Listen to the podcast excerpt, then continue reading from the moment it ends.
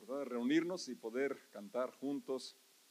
La verdad que la alabanza es una parte muy importante en la vida, nuestra vida espiritual, nuestra vida cotidiana. Realmente, no solamente porque el Señor habita en la alabanza, sino que es una forma de expresar nuestras emociones, sentimientos, declaraciones de fe, como en los cantos que hemos cantado. Y bueno, en, esta serie, la verdad que es de las más difíciles para mí de, exponer por los sentimientos que, despierta, pero lo importante es que en todo el Evangelio, aunque nos confronta con nuestra condición, con nuestra necesidad y situaciones realmente muy complejas, muy difíciles, siempre nos lleva a un lugar de esperanza, nos, nos da fe, nos da confianza de saber que Dios está obrando en nosotros y también a través de nosotros. En la carta de Pablo a Tito, el capítulo 3, verso 3 también dice lo siguiente, en otro tiempo nosotros también éramos necios y desobedientes, fuimos engañados y nos convertimos en esclavos de toda clase de pasiones y placeres. Nuestra vida estaba llena de maldad y envidia y nos odiábamos unos a otros. Sin embargo, cuando Dios nuestro Salvador dio a conocer su bondad y amor, Él nos salvó no por las acciones justas que nosotros habíamos hecho, sino por su misericordia nos salvó, quitando nuestros pecados y nos dio un nuevo nacimiento y vida nueva por medio del Espíritu Santo. Gracias, Padre, por este tiempo que podemos celebrar tu misericordia, tu bondad a través de la alabanza, a través de la oración. Eh, ponemos nuestras cargas también ante ti a través de la oración y gracias también porque al leer podemos encontrar esperanza, podemos ver esa obra que estás realizando en nuestras vidas y, y creemos, sabemos que vas a perfeccionar, a completar la obra que has iniciado en nuestras vidas. Muchas gracias, en el nombre de Jesús. Amén, amén. Bien, pues aquí el verso 3, donde inicia esta lectura, dice lo que estaba diciendo en la introducción, que realmente eh, hay situaciones eh, difíciles que, atravesamos por la, la herencia eh, la, naturaleza caída que, heredamos, eh, la vana manera de vivir que heredamos de nuestros padres, eh, lo que traemos, el, ser humano en sí trae realmente esa, tendencia a, vivir fuera de la voluntad de Dios, alejarse de las normas del Señor. Y menciona aquí precisamente esta, estas palabras el apóstol Pablo al decir que éramos necios y desobedientes, y espero que se aplique a nuestras vidas hoy. ¿Pueden decir que sí? Es decir, ya no somos necios ni desobedientes. Gracias a Dios que Él quitó la necedad y también la desobediencia. Y luego dice, fuimos engañados, porque así como Adán y Eva fueron engañados, o Eva fue engañada, dice que Adán ya con toda eh, con conocimiento, ¿verdad? Él aún así quebrantó la instrucción del Señor. Pero fuimos engañados porque se nos prometía una cosa que no se nos dio. Y también al ser engañados actuamos pensando que estábamos bien, pero estábamos bien engañados. Eh, no sé si el domingo comentaba, pero eh, yo mismo me, propuse, eh, había propuesto no, no excederme con mis hijos a la hora de, la corrección, porque mi papá me pegó, una vez nomás me pegó, que recuerde, con una riata grandota, esos cables, Pepe, y me dejó marcado acá en, atrás, donde me pegó. Pero yo les pegué a mis hijos no una vez, sino muchas veces, pero muy bíblico, porque dice que la vara da sabiduría, que, la corrección, que unos azotes no lo van a matar, pero lo van a, apartar de, del mal. Entonces, eh, nada menos ayer cuando estaba hablando con mi esposa de esa situación, dice, y decía, no es posible que pueda haber padres que golpeen a sus, hijos. Y me volteé a ver, ¿que no te acuerdas cómo tú le pegabas a Dani? Y yo estaba engañado pensando que que era la forma bíblica de, disciplinar. Entonces es vergonzoso para mí aceptarlo y decirlo, pero pues, en general mucha gente que, actúa pensando que está bien, está engañada, pensando que está representando a Dios eh, como líder, como pastor y hace muchos tipos de, abusos espiritual eh, y con versículos, ¿verdad? Eh, y los, los papás, como yo que estoy diciendo, ¿verdad? Que con el afán de corregir, de instruir, eh, a veces es más bien un desahogo de ira y de frustración que ni una disciplina. Hay un libro que les recomiendo a los padres que, me están escuchando, y es cómo pastorear el corazón de tu hijo. Es, es excelente. De todos los libros que he leído sobre la paternidad, eh, es, es, es el mejor y también es bueno para los abuelos. Porque habla precisamente de cómo es, es guiar, como el pastor debe guiar, no empujar, no golpear. Bien, entonces, pero el punto aquí es que fuimos engañados y ese engaño nos llevó a convertirnos de, esclavos de toda clase de pasiones y placeres. Y en ese engaño, ¿verdad? Entra eh, el abuso de la fuerza, el abuso de la posición, como ya dije, al ejercerla malamente, y luego, como consecuencia, trae el daño de la separación, del hermeticismo, cerrarse, y no solamente cerrarse ante las personas, sino también desconectarse de Dios. Porque ¿cómo va a creer en Dios una, una criatura, un muchacho que su padre fue un golpeador, que lo insultó y quizás que hasta abusó sexualmente? ¿Cómo puede creer en, en un Dios que le llamamos padre cuando el papá fue un tipo así? Entonces, sí es, es muy triste la realidad que vivimos en nuestra sociedad. Eh, y dice Pablo aquí, nuestra vida estaba llena de maldad. Y luego dice, nos odiábamos. Y no solamente odiar a otra gente, sino que también se llegaba a odiar uno mismo por las acciones que hizo o por las que le hicieron, porque ese es uno de los problemas eh, muy graves del abuso. Las víctimas se sienten, eh, se menosprecian, se desprecian a sí mismos porque piensan que fueron las, los o las que provocaron el abuso por, por ser fea, feo eh, por ser extraño, por ser raro. Entonces, es, es, algo que realmente es más grave de lo que podemos eh, comentar en estos momentos, en estos espacios. Pero aquí viene, como dije al inicio, lo, lo bonito del Evangelio, dice el verso 4, sin embargo, es decir, tiene que haber un parteaguas, un antes de Cristo y un después de Cristo.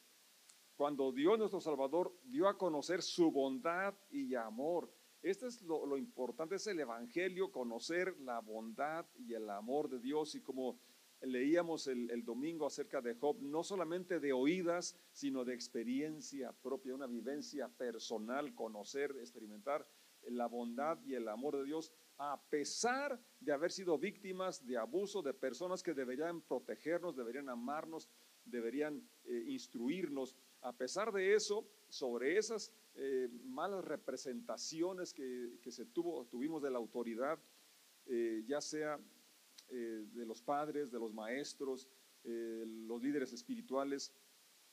A pesar de todo eso, es posible que experimentemos la bondad y el amor de Dios y experimentar una salvación plena. Y dice que esta salvación no es por las acciones justas que ah, hayamos hecho, sino por la misericordia de Dios, quien nos lavó quitando nuestros pecados y nos dio un nuevo nacimiento y vida nueva por medio del Espíritu Santo. Y esta es la vida que Dios eh, quiere que experimentemos a plenitud, la cual, como hemos tratado de señalar, no es posible experimentarla como nos hemos dado cuenta cuando todavía no han sido sanadas las heridas que experimentamos en nuestra niñez o adolescencia. Como ya lo mencioné, quizás un, maestro injusto. Yo recuerdo, estaba creo que en segundo eh, de primaria cuando eh, sonó el toque del recreo y me dio tanto gusto y soné eh, con mis manos el pupitre y, llegó el, maestro, me llamó y con una reglota de esas tablas de metro me dio como unas tres tablas, sus golpes. Pues no era, no, era para, no era para eso, ¿verdad que no?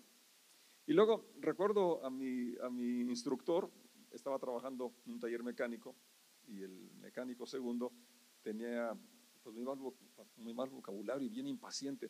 Yo tenía creo que 12 años y aunque sí pasé matemáticas de pambazo en la primaria, eh, yo no conocía la medida de los, de los tornillos y de las llaves y recuerdo que era tan impaciente y pues ya se han de imaginar todo lo que me insultaba. Por decir algo la verdad cuando pienso, cuando escucho, leo testimonios, digo, esos abusos, la verdad como que no, no son nada para lo que otras personas experimentaron. Pero el, asunto es que ahora tenemos, ah bueno, pero aún así con eso poquito que experimenté y otras cosas que, experimenté también, sí había una, una, eh, una limitante que no me dejaba experimentar la vida en Cristo. Y lamentablemente, como ya lo comenté también, repetí algunos patrones al no tratar adecuadamente a mis hijos y a otras personas también. Entonces, eh, necesitamos ir en un proceso de desarrollo, de sanidad, donde podemos liberarnos de los traumas, liberarnos de las ataduras que por haber, por estar viviendo en este mundo lleno de maldad, Pablo dice, nuestra vida estaba llena de maldad y envidia y nos odiábamos. Y lo, lamentable es que algunos llegan al extremo no solamente de odiarse así, no solamente de odiar a otros, sino también de odiar y rechazar a Dios. Y quisiera este día que pudiéramos, eh, si hemos estado distanciados de nuestra comunión con Dios, porque no contestó una oración o porque experimentamos cierto, cierto maltrato, porque tuvimos una pérdida inexplicable, que pudiéramos eh, reconciliarnos con Dios, pudiéramos acercarnos hoy a, su gracia y saber que en medio del sufrimiento, nuestro sufrimiento, Dios también sufrió con nosotros, porque la Biblia habla precisamente de eso, que el castigo de nuestra paz fue sobre Él. Entonces, cuando nos aislamos de Dios, pues la, verdad que no hay mucha esperanza, porque Dios es la única fuente de restauración, la única fuente de vida, la única fuente de un gozo real y verdadero. Y tenemos que aprender a separar que si el, pastor, el líder espiritual, eh, fue injusto, cometió un, abuso espiritual, pues realmente él no es Dios. Si nuestro papá terrenal, eh, aún con sus buenas intenciones, o su, limitación, que estaba solamente repitiendo lo que a él le hicieron, pero también nuestro papá no es Dios. Tenemos que hacer la separación, aunque haya una autoridad que, representa a Dios y deberíamos hacer buena representación, pero si fue mal nuestro, nuestra ejecución, nuestro desempeño, tenemos que separar eh, la parte humana de la parte divina, aunque tengamos el título de padre, que es algo de lo más honroso que tenemos los varones, de que se nos preste ese título tan honroso, padre. Pero si lo desfiguramos por nuestra, por nuestra maldad, por nuestra necedad, nuestra desobediencia, entonces tenemos que separar al Dios perfecto, Dios, al, Padre perfecto que es Dios, del Padre natural que en su limitación nos pudo haber hecho daño. Entonces, tenemos que eh, ver lo que dice eh, Jesucristo, dice en San Juan 15, hablando de la vid y las ramas, como si una rama está conectada, pues fluye la savia, fluye la vida y por lo tanto puede dar fruto. Y, si nos aislamos de Dios, como dije entonces, hay poca esperanza o nada, ninguna esperanza, porque Él dice terminantemente, sin mí nada pueden hacer. si queremos tener una vida plena, ser sanados de las heridas, los traumas de quien nos haya ocasionado, o, si nosotros también nos sentimos mal por lo que hicimos, tenemos que estar cerca de Dios, cerca de Jesús, conocer su corazón, conocer su bondad, su amor, disfrutarlo e impartirlo también. Dice capítulo 15 de Juan, Evangelio de Juan, verso 1 en delante. Yo soy la vid verdadera y mi Padre es el labrador. Él corta de mí toda rama que no produce fruto y poda las ramas que sí dan fruto para que den aún más. Fíjense qué cosa tan extraordinaria, ¿no? Aunque estemos dando fruto, no nos escapamos de la poda, porque la poda es indispensable para que haya más y mejor fruto. Verso 3. Ustedes ya han sido podados y purificados por el mensaje que les di. La palabra conforta o confronta también. En una ocasión dijeron los apóstoles, dura es esta palabra, ¿quién la podrá escuchar? Pues sí, ¿verdad? Pero lo importante, como he venido diciendo, es que no solamente confronta, sino que también da la solución, da la esperanza. Y dice el verso 4, permanezcan en mí y yo permaneceré en ustedes. Pues una rama no puede producir fruto si la cortan de la vid. Y ustedes tampoco pueden ser fructíferos a menos que permanezcan en mí. Ciertamente, yo soy la vid Ustedes son las ramas, los que permanecen en mí y yo en ellos producirán mucho fruto, porque separados de mí no pueden hacer nada trascendente, nada satisfactorio, nada eterno. Y creo que todos anhelamos eso, ¿no es cierto? Ser fructíferos.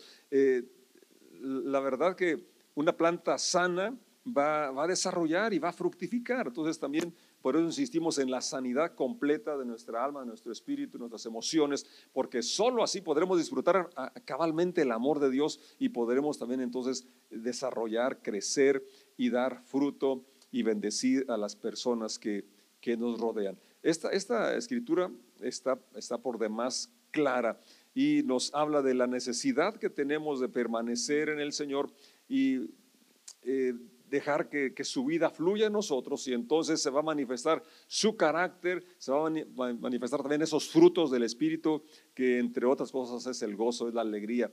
Es, es lamentable como personas que, que, profesamos creer en Jesucristo, eh, la verdad a veces eh, no se refleja mucho el gozo, la alegría, el entusiasmo, ¿verdad? Y realmente yo creo que es falta una conexión más estrecha con el Señor, como Él aquí está diciendo porque cuando así sea, entonces fluirá esa vida abundante que no solamente trae vigor, no solamente trae lozanía, sino que trae, trae fruto.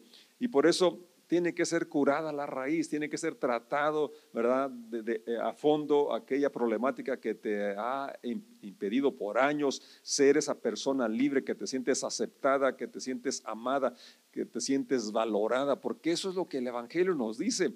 De tal manera amó Dios al mundo que ha dado a su Hijo unigénito para que todo aquel que en él cree no se pierda, más tenga vida eterna. Y ahí está precisamente la, paradoja o lo contradictorio. ¿Cómo es si, si nos ama al mundo y, da a su hijo para que sea rechazado? Él fue rechazado, fue golpeado. Él sufrió todo tipo de abuso para traer sanidad.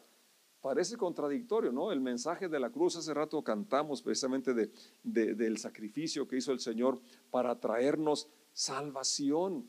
Y Pablo cuando escribe a la iglesia en Corinto, menciona en el capítulo 1, verso 18, primera carta a los Corintios, dice, el mensaje de la cruz es una ridiculez, ridiculez para los que van rumbo a la destrucción. Pero nosotros los que vamos en camino a la salvación sabemos que es poder de Dios. El mensaje de la cruz, el sufrimiento. Lo que Jesús sufrió, y como dije, sufrió todo tipo de abusos, fue menospreciado, fue golpeado, fue desnudado, fue avergonzado. Todo eso lo soportó por nosotros. Es decir, Él no es ajeno a nuestro dolor. Varón de dolores experimentado en quebranto, escribió Isaías. Y lo hizo voluntariamente para sanarnos de la consecuencia de la maldad del maltrato que hemos sufrido por el abuso. Entonces, el Señor no está ajeno a, nuestra, a, nuestro llanto, a nuestro dolor, y la cruz sigue siendo el mensaje de esperanza. Ese mismo, en esa misma carta, el capítulo 2, dice el verso 2, pues me propuse no saber entre vosotros cosa alguna, sino a Jesucristo y a este crucificado lo, leí en la Reina Valera, pues me propuse no saber entre, entre vosotros cosa alguna, sino a Jesucristo y a este crucificado. Cuando, cuando vamos a la cruz, cuando vamos a, conocemos, eh, meditamos el sufrimiento que, que lo hizo y como lo dije voluntariamente, porque él dijo, nadie me quita la vida. Yo la pongo de mi vida porque tengo poder para, para darla, pero e, es, esa forma de darla, qué dolorosa. La crucifixión es de las, muertes, más vergonzosas, más dolorosas, es una agonía, una tortura indecible. Y Él estuvo dispuesto a ir ahí porque nos ama. Entonces cuando nos preguntamos, ¿dónde está Jesucristo? ¿Dónde está Dios sufría? Pues estaba sufriendo junto con nosotros. Porque Él, él no quiere ese sufrimiento, Él quiere librarnos y quiere sanarnos. Entonces, eh, cuando vemos a la cruz podemos recordar o saber que que hay una disposición para acompañarnos y también sanarnos y llevarnos de gloria en gloria. En Gálatas, Pablo cuando escribe a la iglesia en Galacia dice el capítulo 3, verso 13, pero Cristo nos ha rescatado de la maldición dictada en la ley.